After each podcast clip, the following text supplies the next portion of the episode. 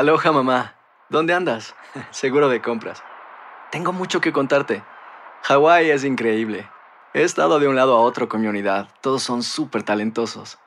Ya reparamos otro helicóptero Blackhawk y oficialmente formamos nuestro equipo de fútbol. Para la próxima te cuento cómo voy con el surf y me cuentas qué te pareció el podcast que te compartí, ¿ok? Te quiero mucho. Be All You Can Be, visitando goarmy.com diagonal español. Bienvenidos al podcast de Buenos Días América, la revista radial más completa para los hispanos. Política, salud, economía, tendencia y deporte son algunos de nuestros temas. Bienvenidos.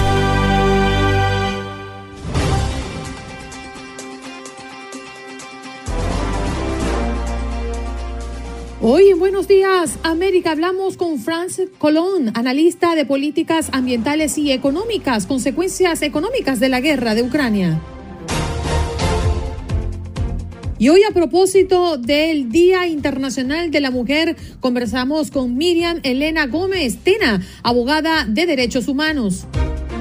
Y Xochitl Oceguera, Día Internacional de la Mujer Trabajadora. Hablamos de las diferencias entre salarios de hombres y mujeres, los retos que enfrentamos nosotros versus los varones. Y Cristi Marrero, pues una mujer exitosa, referente en su comunidad, autora del libro Las Imperfectas. Y en el contacto deportivo, Gabo Sainz para hablar de la actualidad en medio de la tragedia en Querétaro y también la Liga de Campeones que reanuda acción el día de hoy.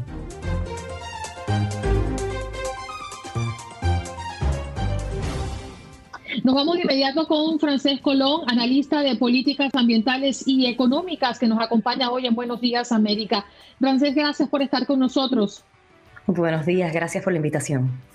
Bueno, el precio del petróleo, el gas natural y otras materias primas se disparan al mismo tiempo que lo que hemos visto en las cargas, ¿no? En las cadenas de suministro, aún con dificultades a causa de la pandemia. Bueno, se hizo escuchar cuando Estados Unidos, Europa y sus aliados apretaron las tuercas, ¿no? A las transacciones económicas rusas y paralizaron cientos de miles de millones de dólares en los activos que el Banco Central tiene en el extranjero. Todo esto perjudica, se expande. Eh, en esta economía global en la que vivimos, pero para Estados Unidos, ¿cómo está impactando? Y bueno, vemos la gasolina, cómo se está incrementando, Bueno, pues sí, como bien dices, eh, hemos visto un alza en el precio de la gasolina en Estados Unidos, pero del petróleo y el gas a nivel mundial. Esto debido a las sanciones, claro, a, a Rusia y a los miedos que hay en el mercado, a que se produzca una prohibición al importe de petróleo, eh, que, estas sanciones se extiendan a la industria energética de Rusia, la cual hasta ahora no ha sido impactada directamente por las sanciones, eh, y que esto cree más eh, inestabilidad en los mercados.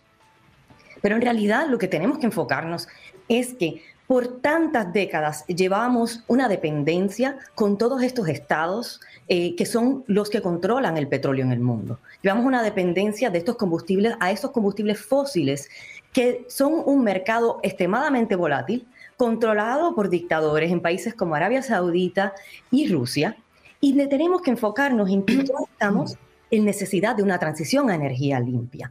Eso es lo que nos va a minimizar el precio de los combustibles fósiles, es lo que nos, nos va a ayudar a los consumidores en los Estados Unidos y a través del mundo a suplir las necesidades energéticas, la energía limpia, la cual nos nos, nos baja los costos a los consumidores y nos ayuda a romper con esa dependencia de los petroestados. Frances, muy buenos días. En California ya se han visto gasolineras, estaciones de servicio donde la gasolina supera los 7 dólares el galón, incluso la gasolina premium, premium por encima de los 9 dólares. Hay analistas que creen que esta podría superar los 10 dólares. ¿Realmente llegaremos a ese punto? ¿Usted ve la situación así? En realidad, en, este momento eh, no sabemos cuánto más puede subir dado el conflicto y que las sanciones que siguen aumentando y que siguen apretando más eh, a Putin, ¿en, qué momento vamos a ver un cambio en esas, en esas acciones y esas agresiones al, país de Ucrania? Eh, en realidad, lo que nos puede ayudar sería no depender de Putin y de otros dictadores de Petroestado para nuestros precios de energía, la energía que consumimos. Entonces, tenemos que pensar en que ahora mismo, sí, podemos tomar medidas a corto plazo de aumentar los suministros de combustibles fósiles a corto plazo para suplir esas necesidades en Estados Unidos, para bajar los costos de la gasolina, como bien dices, y en Europa, para bajar los costos del gas y lo que necesitan para calentar los hogares. Eh, pero a largo plazo no podemos continuar aumentando la dependencia. Eh, todas las inversiones que se hacen hoy son inversiones que tienen un impacto a una década. Si el día de hoy continuamos haciendo inversiones en combustibles fósiles, nos estamos amarrando a esta misma economía de combustibles fósiles a largo plazo, una economía que, como dije, continúa dependiendo de estas fluctuaciones en el mercado de estos conflictos foráneos y necesitamos independizarnos. La independencia energética no la vamos a encontrar en el fondo de un pozo petrolero, la vamos a encontrar dependiendo de nuestra innovación y de las inversiones que ya hemos hecho en la energía limpia. Nosotros seremos los, los mayores productores de petróleo y gas, pero también somos el país que está a la vanguardia de la energía limpia que podemos llevar a escala para romper con esta dependencia. Mientras todo esto ocurre, Frances, eh, me imagino que, la urgencia lo requiere es tomar medidas, ¿no? Yo recordaba eh, las declaraciones del presidente Biden en el discurso de Estado de la Unión cuando dijo que se está trabajando para que esto no impacte tan severamente a los que vivimos en este país. Y viendo durante el fin de semana una delegación que visitó y conversó con Nicolás Maduro, em, creo que fue el pasado día sábado allá propiamente en Venezuela, nos hace pensar que podría haber un levantamiento de sanciones y que podría Estados Unidos estar logrando eh, un acuerdo con Venezuela para, pues, eh, dejar de bloquear lo que por muchos años se ha mantenido, ¿no? ¿Qué se necesita para que Estados Unidos pueda volver a comprar petróleo venezolano y flexibilizar o levantar las sanciones estadounidenses al crudo venezolano ayudaría a bajar el precio del petróleo? Sí, definitivamente eh, e, esto ayudaría a bajar los precios del petróleo.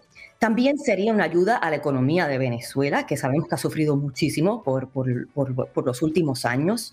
Eh, no estamos seguros de las conversaciones que ocurrieron y cuáles fueron los temas que discutieron. Lo que sí sabemos es que Maduro sabe que las sanciones a Rusia ponen a su economía en, una incertidumbre mayor y que esto es una oportunidad para los Estados Unidos y Venezuela posiblemente negociar. A mí me da mucha más esperanza saber que los Estados Unidos estarían negociando con Venezuela. Nosotros somos un país en Estados Unidos que somos apoyadores del pueblo venezolano y que queremos ver a Venezuela como una democracia, que queremos eh, abogar por los derechos de los venezolanos. Entonces, me parece que tenemos que ver el resultado de estas conversaciones, pero que sería muy posible que los Estados Unidos en esas negociaciones puedan lograr eh, algunos avances para el pueblo venezolano eh, y, y al Estados Unidos negociar, va a tener exigencias. Esas sanciones no se van a levantar sin grandes exigencias del gobierno americano y esto puede ser de beneficio para el pueblo venezolano. Entonces tenemos que ver cuál es el resultado eh, de estas conversaciones, pero sí sería posible que fuera un acuerdo de beneficio para ambos lados. Todas estas, estas medidas buscan realmente llevar o suplir lo que podría ser una escasez de energías no renovables en Europa la, la, vivienda y las empresas operan gracias a estos, a estos productos que vienen de Rusia. Sin embargo, convertir el gas que no va desde Rusia, sino desde otros países, es muy costoso llevarlo, porque hay que volverlo líquido, montarlo en barcos, atravesar mares y luego volverlo a convertir en gas para que sea funcional a las empresas eh, europeas. Esto requiere meses, por no decir años de trabajo y de inversión y una logística que no existe tienen cómo enfrentar esa realidad en este momento en Europa, que no sea ese el camino, o innegablemente dependen de Rusia? Bueno, Europa depende de Rusia para el 40% de sus suministros de gas ahora mismo, pero sí tienen la capacidad de importar gas de otros países y lo están haciendo. Eh, ahora mismo lo que la Unión Europea está considerando es un pacto con la eh, energía limpia completamente nuevo para reducir esa dependencia en Rusia, porque sí tienen la capacidad no solamente de a corto plazo suplir con suministros de gas de otros países sus necesidades energéticas, pero tienen un plan que han, que han desarrollado por los últimos años de inversiones a escala en energía limpia. Y Europa tiene la capacidad, la innovación de hacerlo, y lo van a hacer. Eh, ellos van a, a corto plazo suplirse con, con gas de otros países, pero van a implementar medidas a nivel de toda Europa para cortar esos lazos con Rusia. A los Estados Unidos, a Europa, todos estos países que dependen de Rusia, ahora mismo se están viendo en la necesidad de, enfrentar el reto de cómo eh, apretar a Putin para, para tratar de ayudar la situación en Ucrania, cómo suplir sus necesidades energéticas y minimizar el costo a los consumidores en todos estos países, cómo lograr ese balance. Es cierto que para todos, en Estados Unidos y en Europa, los precios de la gasolina y algunos precios van a aumentar, pero es una decisión que se está tomando a corto plazo para poder enfrentar esta crisis a nivel global. Tenemos que detener es esta invasión, esta agresión hacia estos ciudadanos que no fue provocada, que es sin sentido, donde están muriendo cientos y miles de personas y estamos básicamente absorbiendo un poco el costo de confrontar a este dictador. Eh, pero sí, se están tomando las medidas para a mediano y largo plazo bajar el costo a los consumidores y lograr suplir las necesidades energéticas en Estados Unidos y en Europa con energía que no dependa de estos dictadores. Frances, gracias por estar esta mañana con nosotros. Valoramos tu tiempo y tu análisis ¿eh? para toda la audiencia de Buenos Días América. Gracias a ustedes. Un abrazo para ti. Ella es Frances Colón, analista de políticas ambientales y económicas, que hoy nos vino a hablar de cómo es, ¿no? Que vemos el petróleo y, por supuesto, a consecuencia de la gasolina aumentar en la economía acá americana. Ya regresamos.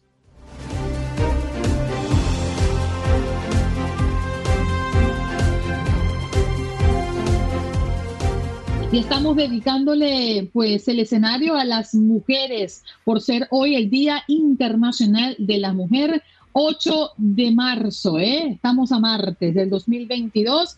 Y a propósito del tema, hablemos con Miriam Elena Gómez Tena, abogada de derechos humanos. Miriam, gracias por estar esta mañana con nosotros. Muchas gracias por tenerme aquí de nuevo. Buenos días. Buenos días. Bueno, esta lucha de la mujer por la igualdad, hablar de aquellas mujeres que no tienen siquiera una estructura empresarial que las cobije, la mujer rural, la mujer empleada de manera informal y bueno, la mujer sin papeles, ¿no? Por ejemplo, en este país la lucha se ha sostenido y se han logrado resultados considerables. Eh, ¿Ha sido equitativo el esfuerzo con los resultados, Miriam? Pues yo creo que esta, de nuevo, a mí me gusta venir siempre al programa a hablar de asignaturas pendientes y yo creo que recojo un poco el testigo en este, en este, en este respecto, ¿no? Porque desafortunadamente las mujeres que se encuentran en esta situación de empleo informal son las grandes eh, olvidadas ¿no? de, de, este movimiento también mm, pues para conseguir la igualdad efectiva o para conseguir vencer esa, romper esa brecha de género. Y me parece importante, pues en este día más de celebración, de reflexión, ¿no? De, lo conseguido por la mujer y de lo que queda por delante, pues darles, si no la plataforma, un poco el espacio y el momento ese de reflexión de, que estas mujeres, en la mayor parte de los casos, en la mayor parte de los países, levantan economías, si no es eh, eh, el hogar que, que también eh, son, digamos, la pieza eh, clave dentro de sus hogares y me parece que era importante también traerlas un poco a la palestra en un día como hoy. Cada 8 de marzo, Miriam, conmemoramos este, este Día Internacional de la Mujer, pero pareciera que dos años de pandemia vienen trayendo a la mujer de mal en peor.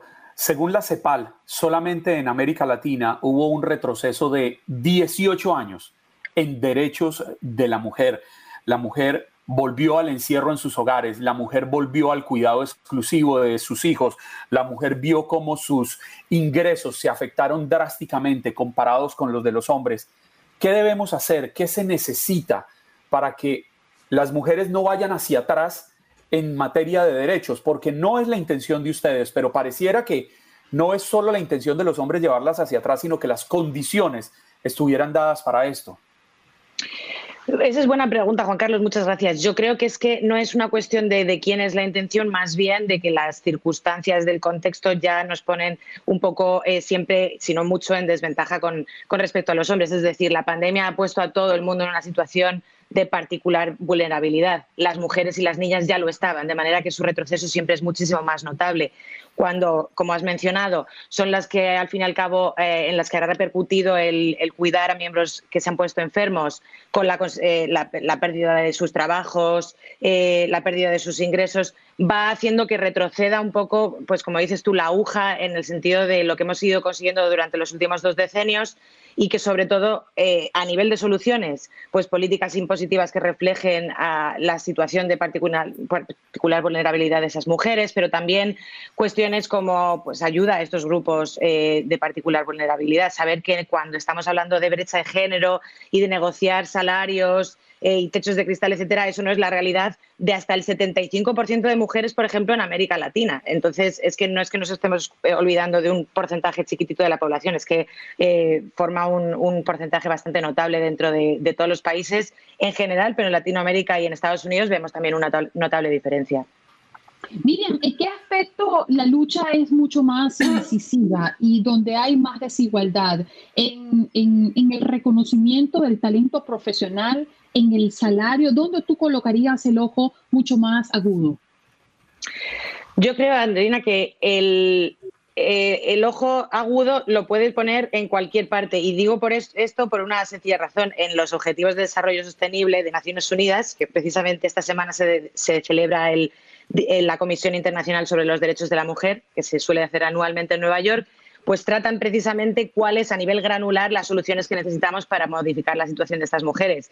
Las tangentes son tantas que tenemos una específica en el objetivo 8.1.3 del, de los desarrollos, del desarrollo sostenible específico para el trabajo informal en mujeres, lo tenemos en acceso a educación para mujeres. Hay muchos frentes abiertos y se necesitan políticas públicas en todos ellos para complementar, compensar y conseguir eh, modificar la situación a la que se enfrentan muchas mujeres todavía hoy en día. La pregunta que muchos se pueden hacer hoy en día con lo que está sucediendo en Ucrania es ¿qué ha logrado, qué ha logrado la humanidad en medio de las guerras frente a las mujeres? ¿Siguen siendo un objeto? ¿Siguen siendo un trofeo? ¿Siguen siendo un arma? ¿En qué papel están las mujeres en este momento en el mundo en los conflictos bélicos? Yo creo que lo que se ve siempre en los conflictos bélicos, eh, retomo el argumento que estaba diciendo antes, es que las mujeres siempre se quedan atrás.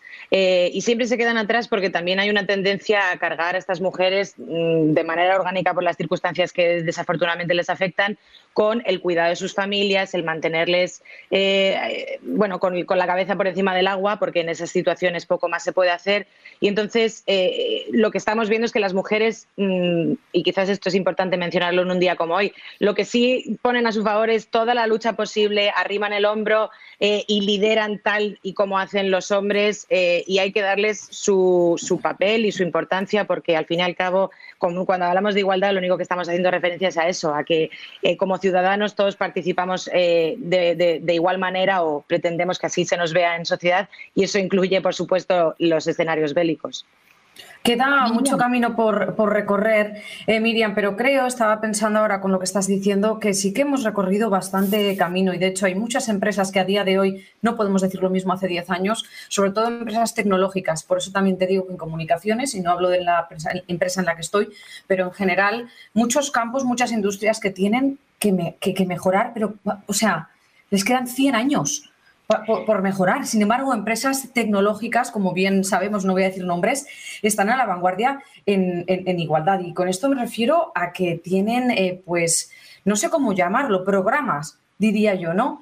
De, las, de los que otras industrias tienen mucho que aprender. Sí, es que yo creo que has hecho referencia a algo muy importante, Clara, y es la transparencia. La transparencia cuando estamos recabando datos sobre estas desigualdades, la transparencia a la hora de qué políticas públicas se están haciendo y qué em, eh, dinero, qué, partidas presupuestarias se están dedicando a eso. Y yo creo que ahí es cuando las, muchas promesas políticas se desinflan y, se quedan en, saco roto, básicamente. Entonces, yo creo que más que el sector privado o sector público es simplemente la necesidad colectiva y social de una transparencia que refleje estas desigualdades para que, ya que estamos llegando eh, a un nivel granular de este asunto, podamos atacarlo como se merece, con políticas específicas y, con ayudas específicas a estos sectores tan vulnerables. Miren, nosotros como individuos, como, como, como personas naturales, ¿cómo podemos ayudar a que esto siga progresando a favor de las mujeres? Pues eh, yo creo que tiene que ver mucho con, tomarnos, igual que pasa con el Black History Month, eh, eh, tomarnos un poco estas fechas como una fecha de reflexión. No es una cuestión de celebrar o de ponerse un badge en el día de la celebración de la mujer, sino que es una cuestión de trabajo constante, de saber quiénes son tus vecinas, quiénes están en una situación de vulnerabilidad, a quién se puede ayudar y qué recursos se necesita, sobre todo preguntarle a la gente qué necesita y en función de eso, pues un poco mm, por mediante la empatía, que sé que también es un tema que mencionabais mucho eh, ayer, pues y conectar a nivel eh, social con esos, con esos grupos y, hacer que todos avancemos en la misma dirección, no dejar a nadie atrás. Bien, si tuviéramos sí. No, si tuviéramos que ubicar a Estados Unidos en la situación de derechos de la mujer en el mundo, ¿Estamos bien? ¿Estamos mal? ¿Hay mucho por hacer? Esa es, buena pregunta, sí, sí, pero sí tiene su filo. Y es que eh, hasta que no estemos eh, completamente al 100% en igualdad efectiva, siempre queda algo pendiente. Parecería un poco mediocre no quedarse con, las migajas. Hay que ser más ambicioso y como pasa con otros sectores, hay que poner toda la carne en el asador y, e intentar que realmente seamos iguales en todo eh, y que esto eh, permee a toda, la, a toda la sociedad, no sea solo una cuestión de algunos privilegiados que pueden permitirse el ayudar de esta manera o de otra, sino como colectivo. Mire, qué placer tenerte esta mañana. Muchísimas gracias por tu tiempo y por compartir un día tan especial también para nosotros, porque aquí, como ves, las mujeres vamos al poder. Igualmente, muchísimas gracias y me permito la licencia de mandarle un fuerte abrazo a mi madre y a mi abuela. Ah, Muchas gracias. Un saludo. Elena Gómez, abogada de derechos humanos. Hoy hablando de aquellas mujeres que no tienen siquiera una estructura empresarial que las cobije, ¿no? La mujer rural, la mujer empleada de manera informal, una mujer sin papeles, eh, sobre todo nuestra comunidad hispana, ¿no? Que, que es afectada y golpeada fuertemente por este último aspecto.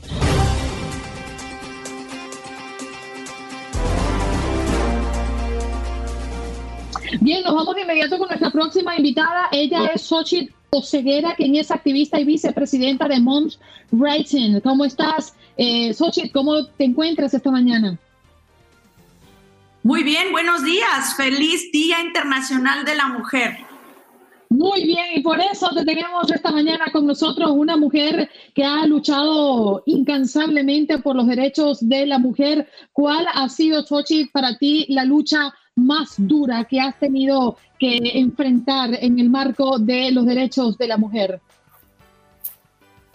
Sí, bueno, este día es importante conmemorar los avances que hemos hecho, que las mujeres nos los hemos ganado a pulso, ¿verdad? Eh, y los hombres que han luchado a nuestro lado. Nos hemos ganado a pulso el derecho al voto, el derecho a la educación, que tal vez nuestras abuelas no lo tuvieron.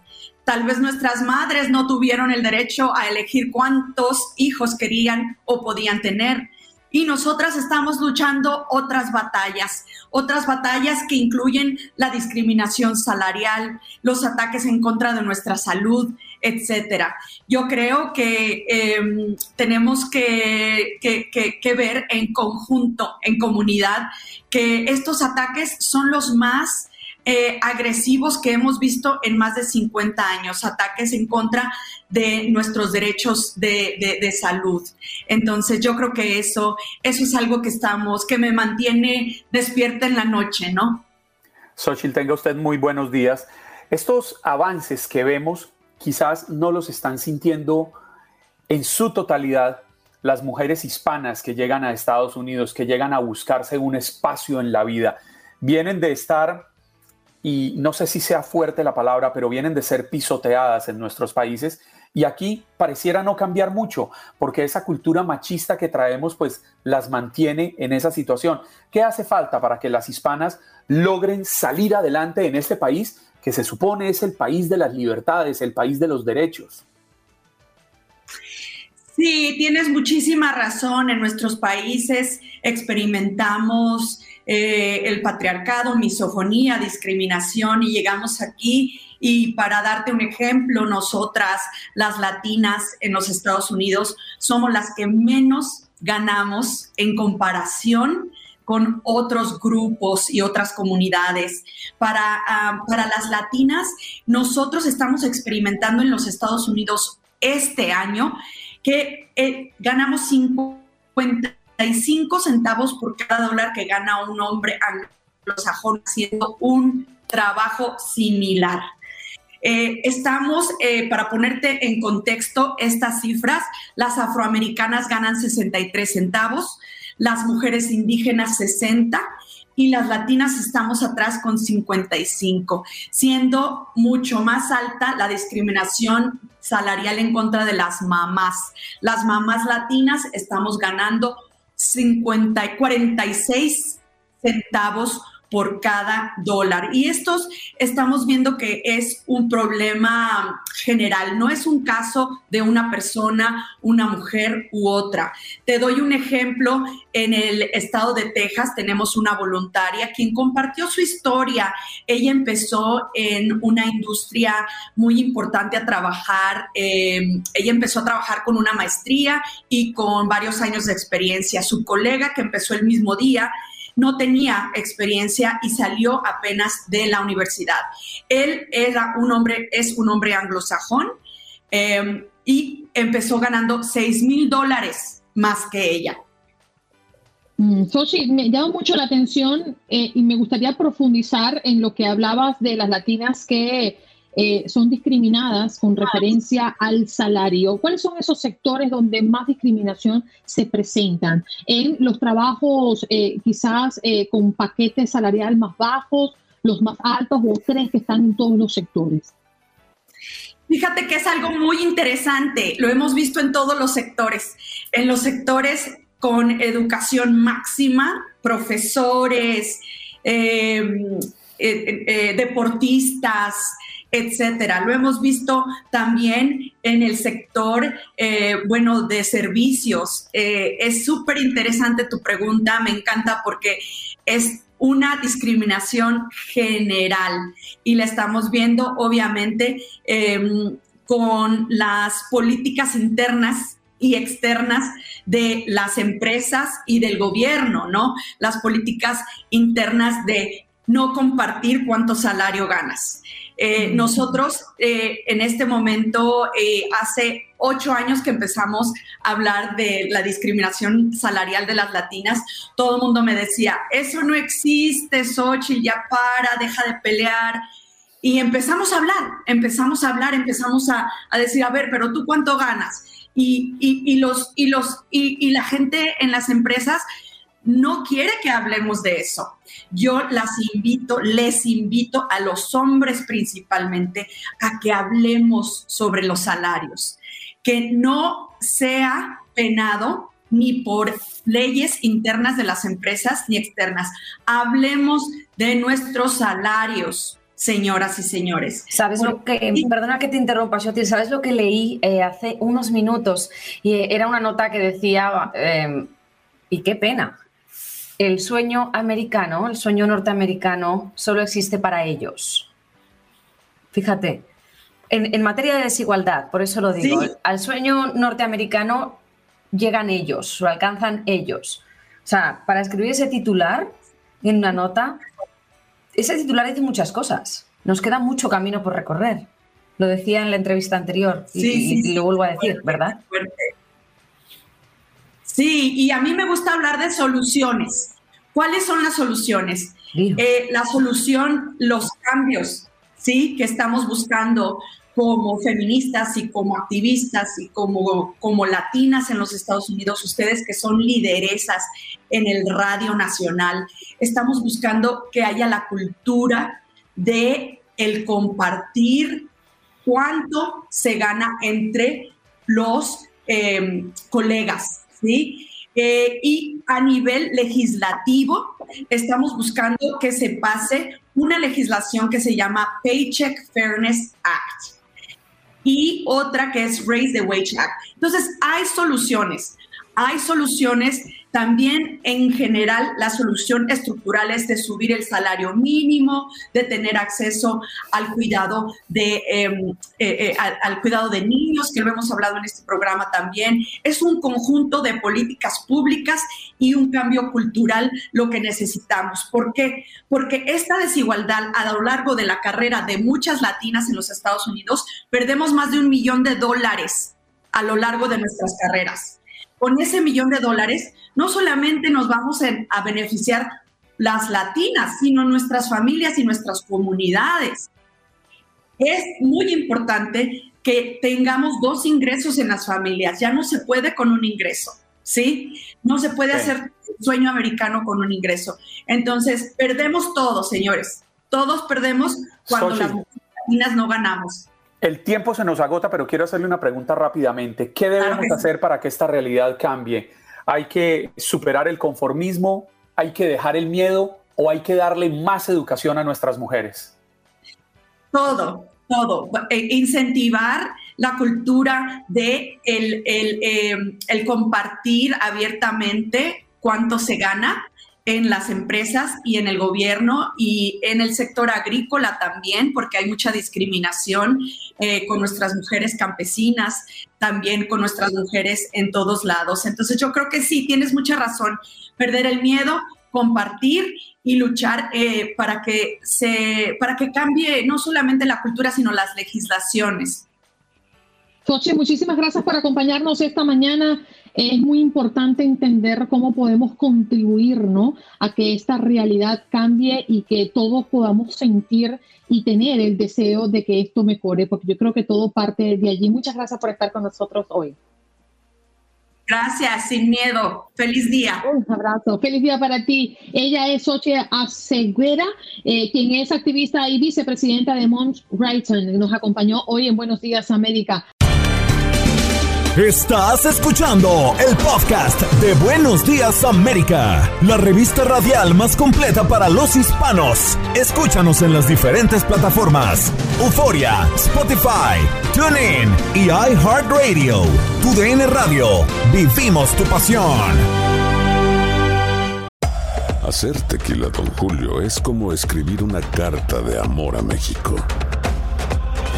Beber tequila, don Julio es como declarar ese amor al mundo entero. Don Julio es el tequila de lujo original, hecho con la misma pasión que recorre las raíces de nuestro país. Porque si no es por amor, ¿para qué?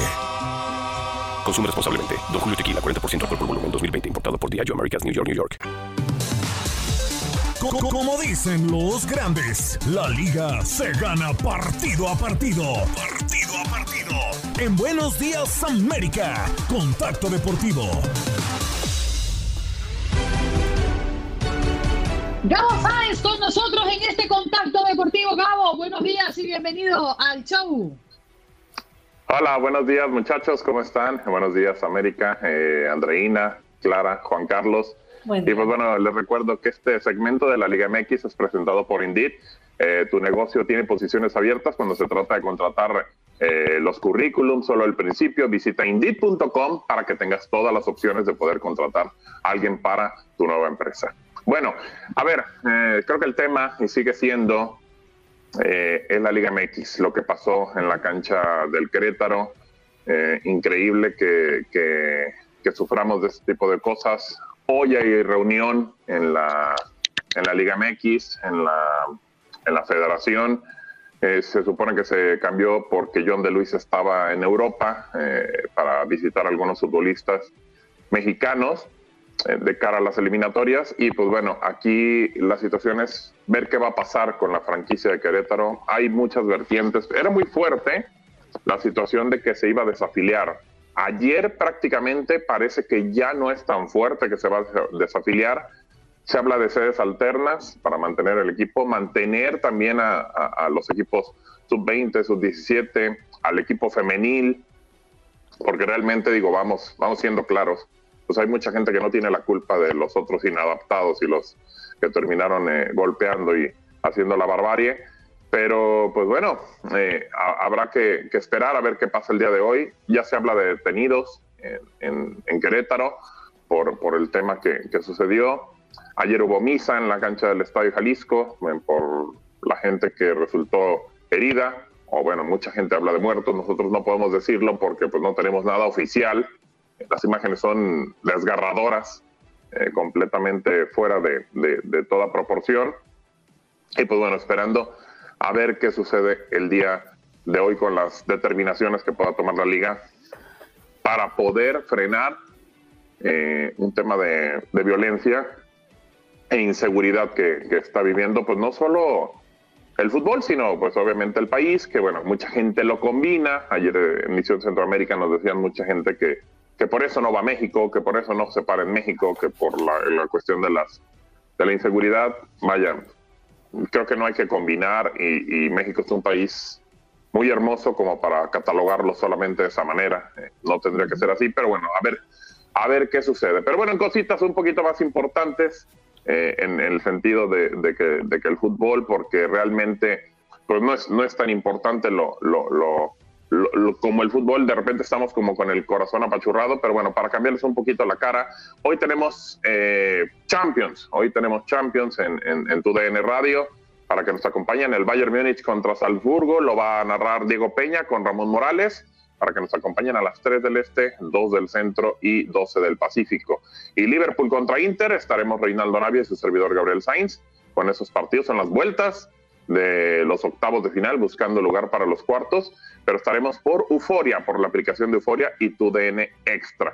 Así que para que nos acompañen y pues bueno, podamos este, platicar con ustedes. No sé, compañeros, si quieren comentar algo de lo de Querétaro, cómo lo vieron, qué, sintieron. Dígame. Sí, yo, yo, quería, yo quería hacerle una pregunta, porque una de las primeras publicaciones alrededor de el posible o presunto número de decesos en el estadio de 17 personas que dicen habrían muerto fue de un periodista deportivo conocido, conocido en México, tiene más de 700 mil seguidores en su cuenta de Twitter.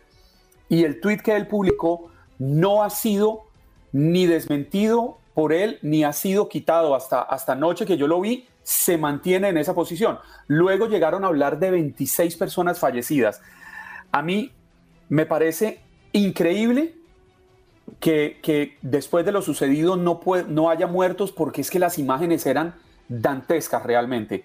Pero también me parecería increíble que se pueda ocultar algo así. ¿Cuál puede ser la verdad usted que conoce un poco la, la, realidad de México, ¿cuál puede ser la verdad detrás de todo esto? Buena Entendiendo que estamos especulando, obviamente, porque ya las autoridades dijeron no hubo fallecidos. Sí, de hecho, eh, digo, el periodista lo podemos decir sin ningún problema, es David Medrano. Eh, es David Medrano Félix, exacto. Correcto, es una persona que trabaja para Televisión Azteca. Eh, de hecho, ayer fue tendencia prácticamente todo el día y la gente le estuvo de una manera como que jugando con él porque él puso en ese tweet eh, o en uno de los tweets pone de manera extraoficial. Entonces empezó a poner después tweets y la gente le dijo, bueno, ¿y esto es extraoficial o es real? O sea, como ya burlándose de él por lo que había puesto de, de las personas eh, fallecidas. Y yo ayer lo comentaba en Misión Centroamérica porque mucha gente me dice, es que si hubo muertos, Gabo, y no se, no se está diciendo y se está tapando. Bueno, yo creo que las imágenes son completamente horrorosas, uno se da cuenta y uno pensaría que pues sí hay muertos, que sí hay fallecidos, pero no tener, Juan Carlos, una, una pronunciación por parte de alguien oficial, se supone, y nosotros pensábamos, hay un chico que tiene un tatuaje aquí, que dice Guanatos y tiene un, un, escudo del Atlas, que está prácticamente pues, muerto, podríamos decirlo por las imágenes. Ayer circula un video de la mamá pidiendo que no digan que su hijo está muerto, está en el hospital, está intubado sí dicen que posiblemente tenga un problema de muerte cerebral. Entonces, vaya, pero pues no sé, Juan Carlos, o sea, realmente oficial no hay nada y uno como periodista, y tú lo sabes, y, Clara y, Andrina, no puede estar dando fuentes que no son oficiales. Entonces hay que corroborar todo Yo creo que sí, que sí hubo fallecidos, yo creo que sí hubo, pero no basta, basta con que yo crea a que sea lo real. Entonces creo que hay que esperar a ver qué pasa. ¿Y La verdad es que de todas maneras no se tiene que repetir lo, de, lo del sábado. ¿Y cuál podría ser rápidamente, Gabo, que el tiempo nos aprieta, cuál podría ser la razón para que quisieran ocultar en caso de que hubiera fallecidos? Porque a mí no me cabe en la cabeza, vuelvo y le repito, finalmente pues esas realidades no serían la primera vez que ocurren en el fútbol del mundo y hay que asumirlas. Claro, digo, eh, creo que lo único que me, que me suena que no quieren que, pase, pues bueno, que no sea ahí en el estadio, que simplemente que no sea parte de, que a lo mejor pues si llegan a fallecer que sean en otro, en otro lugar. No sé, la verdad es que no sé, amigo. A mí lo que me cuesta entender, porque es que hay muchas partes involucradas, están los familiares, están las personas que acompañaron a esa persona, porque muy pocas personas van a un estadio y menos en estas condiciones que sabemos muy, muy, eh, el ambiente es muy eh, caliente este, solo un estadio, las autoridades, enfermeros, hay que involucrar a muchas personas para mentir.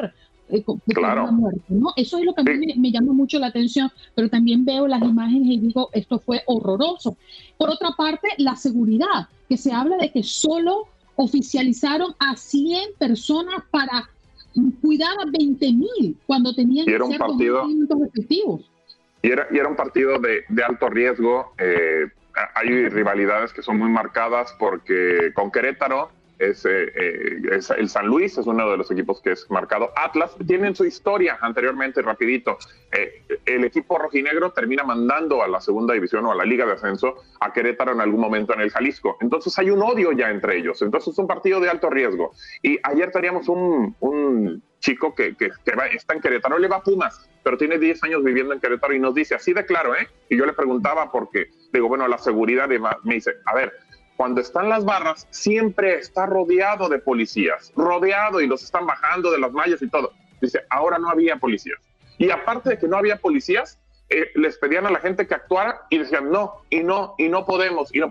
Eso fue planeado, o sea, te da a pensar de que fue planeado para ir a atacarlos. La verdad es que es es lamentable y ojalá que esto no, no, vuelva, no, vuelva, no vuelva a suceder. bueno, las matemáticas, 100 personas para cuidar y custodiar a 20 mil, eso no tiene sentido. Sí. Y sobre todo que lo hayan aceptado, Andreina. Sí, de acuerdo. Claro. Esta le recuerdo que este segmento de la Liga MX fue presentado por Indeed y que tu negocio, pues bueno, siempre tiene que estar representado por Indeed. Eh, si estás contratando, necesitas Indeed para aprender más, visita indeed.com.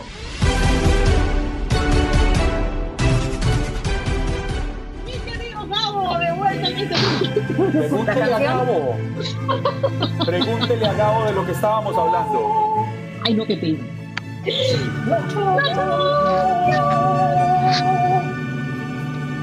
Mi querido Gabo Gabito, oye, plato fuerte para esta jornada de Liga de Campeones, bueno, una jornada o la primera jornada después de conocer qué pasa con varios clubes, ¿no? De, de, Rusia y Bielorrusia. Ha sido muy trastocado el tema del fútbol por todas las medidas que se han, toca, se han tomado desde la FIFA y la UEFA.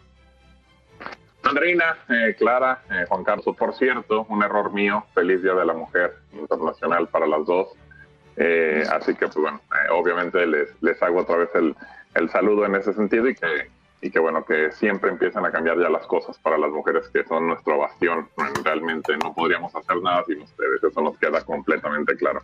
Bueno, eh, claro, y a, Gabo si no le, y, a, si no le ponen la música melodramática que me ponen a mí.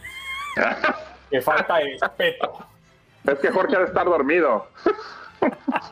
Puso la Champions por inercia, la verdad. Dijo, ah, bueno, tampoco, bueno, venga. Este segmento también es presentado por Indeed. Les recuerdo que su negocio, eh, si tiene posiciones abiertas, cuando se trata de contratar en los currículums solo el principio, visita Indeed.com si necesitas contratar a alguien. Bueno, sí, efectivamente. Eh, ¿qué, situación? Porque hay muchas cosas en torno a los equipos rusos en la UEFA Europa League, por ejemplo, ya se habla de que el conjunto del Spartak de Moscú está fuera, que estaba en los octavos de final en la UEFA Europa League. En eh, la Champions, que bueno, el día de hoy tenemos dos partidos y lo platicamos en el segmento anterior. El Bayern Múnich va a jugar contra el Salzburgo, eso lo tenemos por TUDN Radio Nacional. para que estén conectados con Diego Peña y Ramón Morales. El partido de ida terminó uno por uno, para sorpresa de muchos que pensaban que el Bayern Múnich podía pasar por encima sin ningún problema. El conjunto del Inter va a jugar contra el Liverpool de visita. En la ida terminó 2 a 0 a favor del conjunto Red y para esta vuelta, pues bueno, van a jugar en Anfield y lo tenemos a través de tu DN extra de Euforia. Sencillo, se mete a la tienda de aplicaciones, descarga Euforia, busca tu DN extra XTRA y nos encuentra. Ahí vamos a estar su servidor Gabriel Sainz y Reinaldo Navia. Eh, los otros partidos, pues es Chelsea que lleva ventaja contra el Lille 2 por 0, eh, Villarreal y la Juventus que empataron a uno en la ida, el Benfica y el Ajax que están 2 a 2 y el Atlético con el Manchester United. Así que acá no tenemos equipos rusos. La verdad es que, pues bueno, eh, así se han estado quedando fuera los equipos rusos, pero sí en la UEFA Europa League se habla ya que el conjunto del Spartak de Moscú pues estaría fuera de los octavos de final. Y en la otra Champions, en la otra Champions, en la de CONCACAF, la de la zona eh, de, Norteamérica, eh, Centroamérica y el Caribe, el día de hoy juega el New York City contra el conjunto de comunicaciones. También lo tenemos por tu DN Radio a las 8 del este, 7 del centro. Y el partido entre Seattle Saunders y el conjunto de la Fiera, el equipo de León, a las 10 del este, 9 del centro. Para que esté conectado con nosotros en tu DN Radio, el día de hoy es solamente, solamente sobre la Champions. Y esta información eh, le llega a ustedes presentada por Indeed. Si estás contratando y necesitas Indeed para aprender más, visita indeed.com. Y me quedé con, con, qué? ¿Qué me, ibas a decir, Juan Carlos? ¿Qué, qué estaba platicando Andreina? Eh, en el corte de comerciales hablábamos de ciertas comidas que en Colombia y Venezuela, en algunas regiones de Colombia y Venezuela, le dicen rompecolchón. Bebidas o comidas, es decir, las afrodisíacas. Ah, ¿Hay algo a lo que en México le digan esto puede ser un verdadero rompecolchón, es decir, un buen ceviche, el chontaduro, que es una fruta en Colombia que da una palma, que también dicen que es rompecolchón? Eh, no sé si comidas, pero hay mujeres a las que le llaman rompecatres. Bueno, no sé si más o menos puede ser por ahí. Ah, Imagínese usted lo que es. Sí, no, bueno, claro. Entonces, pues bueno, no, la verdad no sé, digo, obviamente que hay temas afrodisíacos de bebidas, de comida, pero sí debe de haber por ahí varios, varios, varios nombres medio, medio dados a esa forma del rompecolchón. dice Vanessa Macías en nuestro chat de Facebook, dice Andreina, eh, eh, el rompecolchón es muy malo en mi país.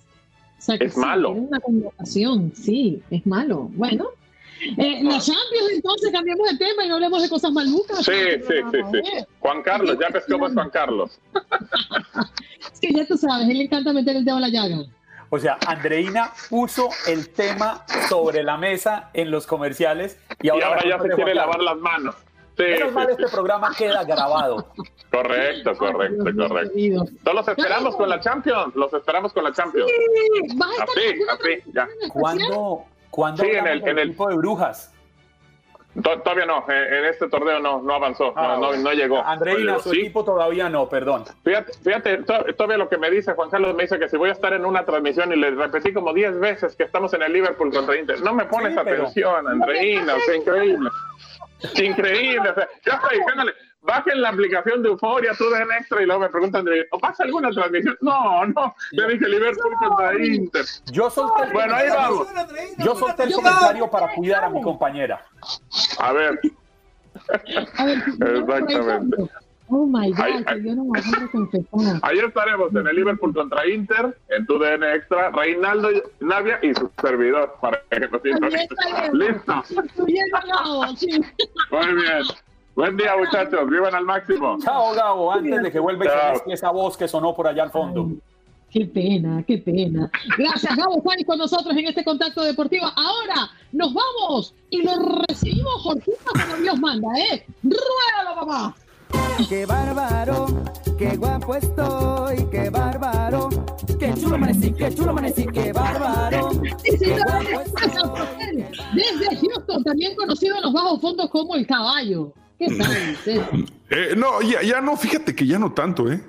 ¿No? ¿Tanto? como, que eso, eso quedó en el pasado, entonces ya como que la gente ya asimila más César, no sé. Mira cómo te dicen. Ahora es un pues, potrico. Ahora me, ahora me dicen rompecolchones.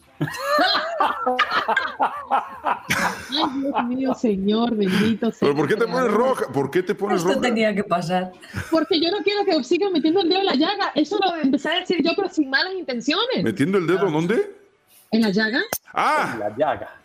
En la Andreina, es horario familiar, espérate. Sí, bueno. Ok, no sigo hablando, mejor, me quedo callada. ¿Qué Cada cosas? segundo más. Oye, ¿Qué oye, cosas? Han reportado un estruendo en Houston, pero ¿se sabe qué es lo que ocurrió? Pues fíjate que no, que anoche en la ciudad espacial. No eh, rompieron un colchón. ¿Sabes que Podría haber sido eso, pero, pero dicen que sonó, sonó en otro lado, no fue en mi zona, así que no fui yo esta vez. Pero en el área de East Downtown, en el área de Maryland, cerca de la estación de radio aquí en Galería, eh, residentes estaban empezando a medianoche, a la noche de noche, como eso de la medianoche, empezaron a reportar en redes sociales que escucharon un estruendo fuertísimo, en, pero en varias zonas de la ciudad. O sea, para que tengas una idea, por ejemplo, eh, digamos que tú vives en Coconut Grove y lo reportan en Coconut Grove y lo, y lo reportan también allá en, este, en, eh, no sé, en South Beach y lo reportan en zonas que son bastante retiradas de una de la otra. Entonces, muchas personas lo reportaron, incluso la policía de Houston dijo que estaban al tanto de que había un, un ruido que, que espantó a muchas personas, pero que nadie sabe qué es. Y sugieren que, sugirieron en algún momento puede haber sido un transformador, pero dicen, no, no creo que un transformador se escuche en tantas zonas diferentes. Eh, otra parte sugieren que puede haber sido un, este, un meteorito, pero por el momento nadie sabe nada y están pidiendo a las autoridades, si alguien sabe qué pasó, pues por favor avísenos para saber dónde se encuentra el, el extraterrestre. Hay que llamar, hay que llamar a Mulder y Scully. Definitivamente. No más a, no más a, este, a Scully, por favor. No, no, no le pregunte a Andreina y a Clara porque ellas son muy jovencitas para saber quiénes eran Mulder y Scully. No, pero se crearon una serie diferente, ya se crearon otra película ya después en los Sí, 2000, pero, ¿no? pero ellas con tal de decir que son jovencitas no tienen ni idea quiénes son Al Mulder contrario, a ellas pregúntales, de, a ellas pregúntales de Twilight Zone y te dicen todos los episodios. Ellas son de la generación de RBD para acá. Es correcto. Del, de- del menudo, pero el del último. Yo, yo soy del Hoops, I Did It Again. Ahora yo soy de la. Britney, de Britney Spears.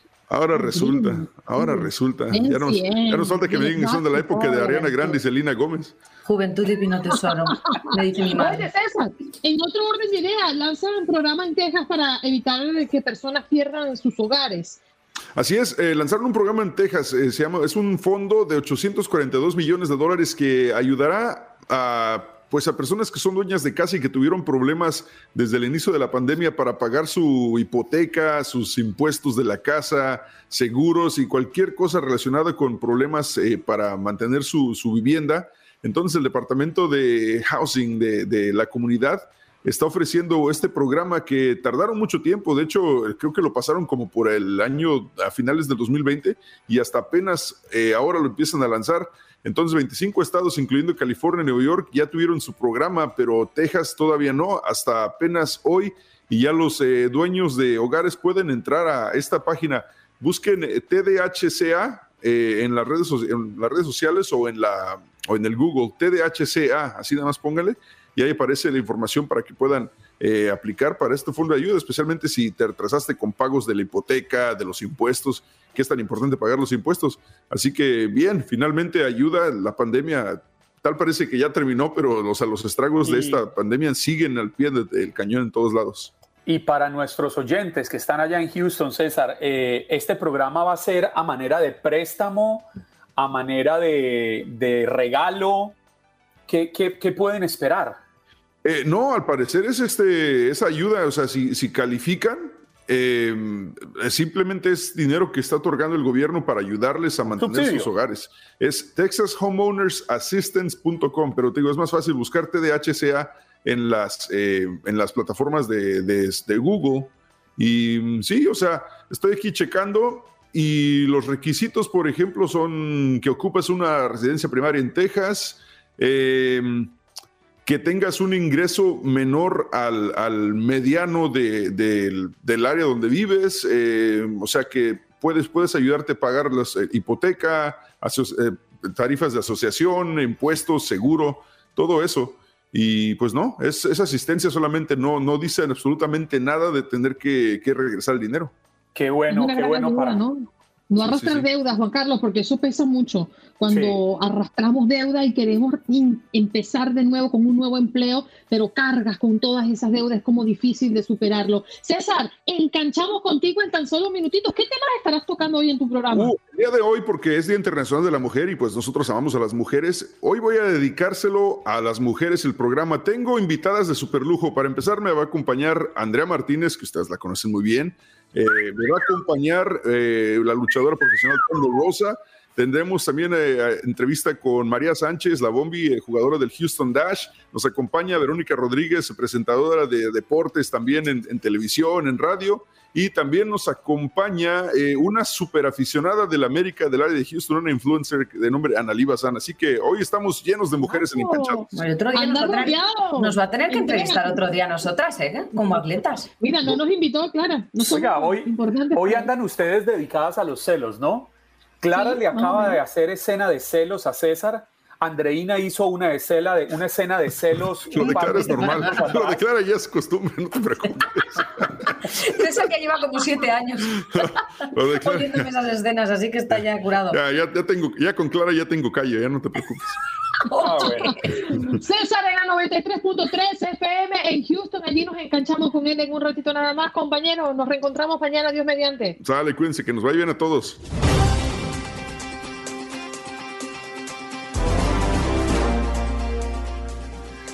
Mejor manera que cerrar nuestro programa con una historia de vida, ¿no? Una demostración de que sí podemos y que las mujeres han alcanzado lugares eh, privilegiados y no por el dinero que ganan, ¿eh? sino porque han dejado huellas y en su paso o a su paso pues han dejado marcar vidas y ayudar a otras. Cristi Marrero, muy buenos días. Nos acompaña hoy en el programa. ¿Cómo te encuentras?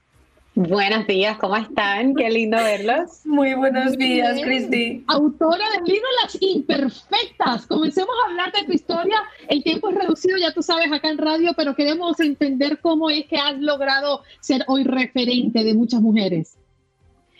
Pues bueno, no sé, yo creo que fue una responsabilidad que me cayó encima sin darme mucho cuenta, eh, pero la asumí con, con, con, la humildad y la dignidad que se puede asumir a los 30 años, que fue cuando eh, de pronto me hicieron eh, directora en jefe de la revista Siempre Mujer, ahí fue donde tuve el placer de trabajar con Clara y, y otras muchas mujeres maravillosas que además abrieron el camino para mí. Entonces, a partir de ahí, pues bueno, me encontraba en New York, la ciudad, la capital del publishing, dirigiendo una revista nacional para mujeres eh, con 30 añitos. Y yo decía, Dios mío, ¿qué es esto? No sé qué voy a hacer, no sé por dónde empezar. Pero bueno, eh, honestamente mi, mi, estrategia, sin pensarla mucho, fue eh, buscar de esas mujeres que ya habían empezado a caminar ese camino antes que yo, que ya tenían una experiencia importante eh, y yo tengo muchas, muchas mentoras, muchas mentoras, muchas mujeres a las que yo voy y llamo al día de hoy, tengo mi grupo, yo digo, yo las tengo en speed dial, para los más jóvenes, eso es cuando no ponen el teléfono a la persona y la llama rapidito. así, que, así que para mí siempre ha sido una gran responsabilidad poder, poder ser una voz, ¿verdad? Representar a las mujeres latinas en Estados Unidos, pero además, pues siempre con la humildad de saber que no me lo sé todo y que siempre tengo a dónde ir cuando necesito hacer una pregunta eh, o no sé qué hacer. Cristi, la verdad es que como os puedo decir que como la conozco, ella fue la primera mujer, la primera persona, pero además mujer, que me dio una oportunidad laboral en Estados Unidos.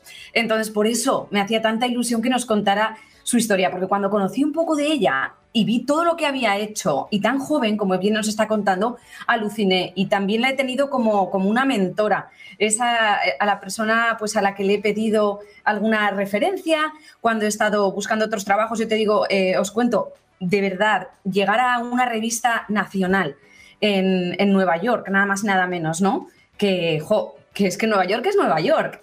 Ella me, me dijo una vez, ¿Cómo describes Nueva York? Le pregunté y me dijo, es la excelencia. Yo me acuerdo que en Meredith éramos un equipo sobre todo lleno de mujeres. Y Cristi ha hecho de todo, porque es que ha hecho de todo. Aparte que ha vivido en tropecientos sitios, es verdad. Has dejado una huella como mujer, por lo menos en, las demás chicas también, que me consta, y lo hemos hablado más de una vez con las demás compañeras que formábamos parte de esas revistas de Siempre Mujer y de Ser Padres, que, que Cristi era pues, un referente para nosotras, porque además y tengo que decirlo, y no me paga, de, jefa es una gran líder, que no es fácil. Pues muchas gracias, me hace mucha ilusión que me digas eso. Eh, yo me lo tomo con mucho cariño, pero también, con, como te decía al principio, con mucha responsabilidad de entender que todo lo que uno dice, todo lo que uno hace, sobre todo cuando hay posiciones de liderazgo, las personas que vienen al lado de uno, detrás de uno, están mirando y tú nunca sabes a quién estás impactando con una palabra, con una mirada, con un consejo, eh, o incluso cuando uno tiene un mal día. ¿Sabes? A veces yo tenía un mal día, llegaba a la revista y decía, ay Dios mío, ¿cómo hago para que no se den cuenta? A mí todo se me nota en la cara. Entonces, bueno, nada, en ese momento decidí que hay que ser genuino también, ¿no? Y, y en muchas ocasiones, tú lo sabes, Clara, teníamos reuniones en donde yo tenía que decir las cosas tal cual, esto no está funcionando, estamos aquí para echar para adelante, para arreglar las cosas y bueno, no siempre se puede ser nice, a veces hay que como jefa y como líder pues tomar decisiones difíciles, pero, pero yo siempre digo que un buen líder eh, sabe caminar detrás, sabe caminar detrás de su equipo, no todo el tiempo de frente. Eh, y es importante entender que desde esa perspectiva es donde uno más aprende y cuando uno deja que otras personas que estén al lado de uno brillen, uno de por sí ya va a brillar. O sea, ustedes me hacían lucir bien a mí. Esa es la realidad. Cristi, cuando uno ve a mujeres exitosas, uno piensa, bueno, no, qué fácil es la vida que tienen, pero se les olvida que de ahí para atrás hay un largo camino recorrido. Muchas mujeres a esta hora nos escuchan de costa a costa aquí en Buenos Días América. ¿Qué decirles a ellas para alcanzar el éxito, para alcanzar metas, para conquistar sueños? Esa es una pregunta súper linda. Yo diría que no se olviden del proceso nunca, porque el proceso es lo que no sale en las redes, el proceso es lo que nadie cuenta, el proceso es lo bonito y lo feo, ¿verdad? Pero muchas veces eh, es lo que nos enseña a, pues, a cómo llegar hasta, hasta la meta. Y a veces no llegamos a la meta que creíamos que íbamos a llegar, llegamos a otra. Pero, pero si no te olvidas de ese proceso, de cómo empezaste, de, de por qué te tocó eh, ese camino en particular y eres agradecida, no, es muy difícil, es muy difícil celebrar cuando llega el éxito, porque entonces cuando llega siempre quieres más, ¿sabes? Y no estás, no estás presente, no, eres capaz de decir, bueno, a lo mejor no era tal cual lo deseaba, pero mira, esto es una buena oportunidad y esto es un momento, claro, lo sabes, siempre le decía, Clara, a lo mejor irte a Houston no era lo que tú tenías en mente de momento, pero sabes que eso te va a llevar a la próxima oportunidad que tú quieres. Siempre hay que mirar un poquito hacia adelante, pero sin olvidar cada paso que damos y la gente que encontramos en ese camino. ¿Cuál crees que han sido, ¿Cuáles crees que han sido los tres valores principales que te han hecho, eh, yo te digo, igual no te lo dices a ti misma, pero que te han hecho triunfar, liderar equipos como lo has hecho? Yo pienso que ser una buena persona es lo primero. O sea, tú puedes ser un buen jefe, tú puedes ser excelente en tu trabajo, pero si no entiendes que estás trabajando con seres humanos que también están pasando por miles de situaciones, no vas a poder ser un buen líder, porque no hay empatía, porque no hay compasión. Entonces, ser compasiva, ser empática a mí me ha, ayudado bastante. También es triste a veces y es doloroso porque uno siente la pena de los demás.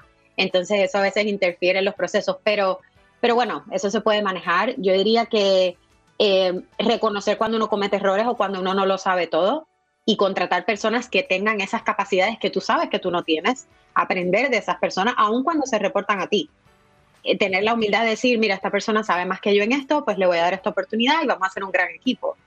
Y, diría que lo, tercero sería ser tratar de mantenerte positiva y tratar de, ver siempre pues, lo positivo dentro de las situaciones, aun cuando hay crisis. Porque si el líder se cae, se cae todo el mundo. Para, para cerrar, yo creo que el gran reto o el gran muro que se presenta para las mujeres y quiero hablar de, nuestra comunidad, las mujeres hispanas en los Estados Unidos cuando llegan como inmigrantes a este país, es el miedo. El miedo nos paraliza, el miedo a no dar la talla, el miedo a no poder conseguir ese trabajo que te gusta y poder progresar, el miedo a no sé con qué me voy a esperar porque voy a un país que no conozco y un sistema al cual no estoy acostumbrada. ¿Cómo, y con esto quisiera cerrar, cómo tú podrías darle, o, si puedes dar un par de claves o cómo hacerlo, enfrentar el miedo a, la, a, lo, inesperado, el miedo a enfrentarte a un país como Estados Unidos. Mira, yo siempre digo que las mujeres que venimos a este país o las que nacemos de mujeres que vinieron a este país ya tenemos la mitad de la pelea gana, porque ahí hay un nivel de valentía, aunque uno no lo quiera admitir, que está ya dentro del sistema. Entonces, yo me acuerdo que empezar a hacer negocio en inglés para mí fue súper difícil.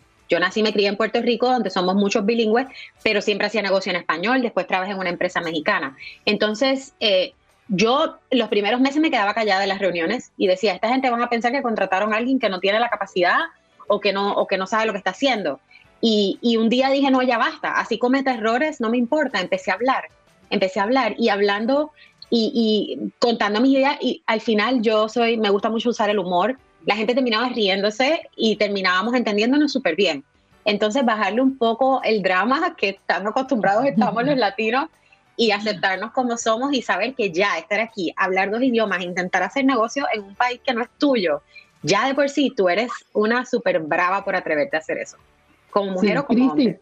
Total. Puedo entender que, que, el mejor consejo que nos puedes dar es atrévete a equivocarte y sigue adelante. Reconoce lo que haces, reconoce tus errores y vamos para adelante, que todos somos humanos y podemos equivocarnos. Lo bonito es levantarse y entender y aprender de ese error. Cristi, gracias por estar esta mañana con nosotros.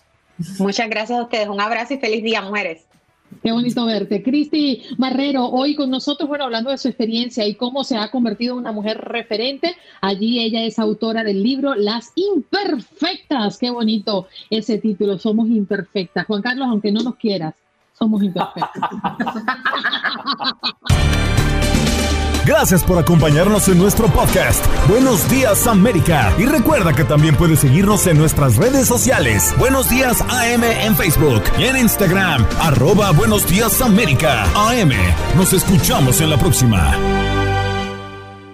The Home tiene el regalo ideal para el papá que hace de todo por su familia. Como tener el césped cuidado y el patio limpio para disfrutar más del verano juntos. Además, te llega hasta tu puerta con entrega el mismo día. Obtén hasta 150 dólares de descuento en herramientas inalámbricas para exteriores de Milwaukee. El mejor regalo para papá lo encuentras en The Home Depot. Haces más, logras más. Orden artículos seleccionados en inventario antes de las 4 pm, sujeto a disponibilidad.